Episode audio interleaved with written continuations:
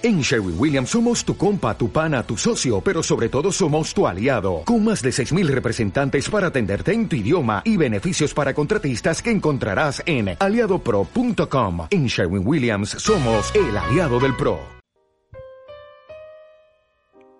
El rey es amable con el siervo inteligente, pero se enoja con el que lo avergüenza. Proverbios 14:35. Contigo, Lío González. Corría el año de 1485.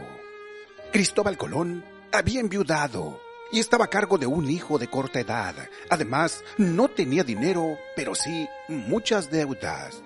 Con todo, tuvo la suficiente fuerza para entusiasmar a mucha gente con el extraordinario proyecto de encontrar una nueva ruta hacia el oriente, en especial a la reina Isabel de Castilla y su esposo, Fernando de Aragón quienes estuvieron dispuestos a apoyarlo a pesar de las muchas dudas que despertaba tal idea.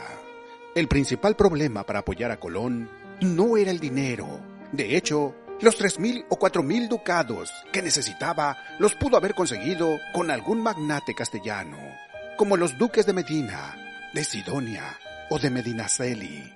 Entonces, ¿cuál era el mayor obstáculo?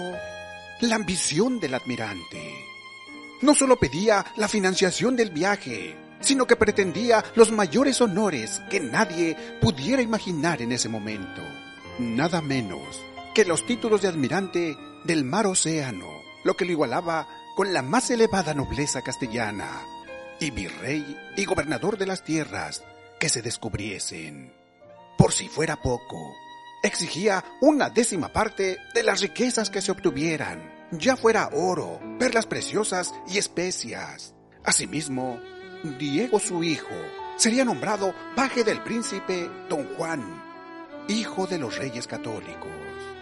El rey se disgustó mucho con tales pretensiones, pero gracias a la intervención de la reina accedió a apoyar a Colón. Así que, el 12 de octubre del año de 1492, Cristóbal Colón descubrió un nuevo continente en España, fue recibido como un héroe. Ahora era el momento de regresar y pasar de marinero a gobernante. Pero Colón demostró una enorme incompetencia para gobernar a un pueblo y no saber resolver problemas de Estado.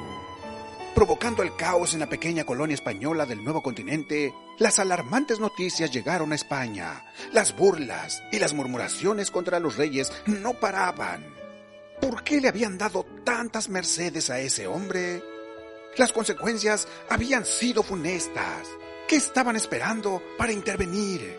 Entonces, los reyes enviaron a un juez pesquisidor, Francisco de Bobadilla, con plenos poderes incluso sobre el gobernador, el cual dominó la situación, pero tuvo que apresar a Colón y a sus dos hermanos, Diego y Bartolomé. Por si fuera poco, el gran descubridor de América fue enviado a España cargado con grilletes como un vulgar criminal. Por eso, nunca olvides honrar y dar las gracias a quienes te brindan apoyo. Disfruta de tus triunfos. No seas ambicioso. Cuanto mayores sean tus desatinos, mayor será el bochorno para quien un día creyó en ti. Y tarde o temprano lo pagarás.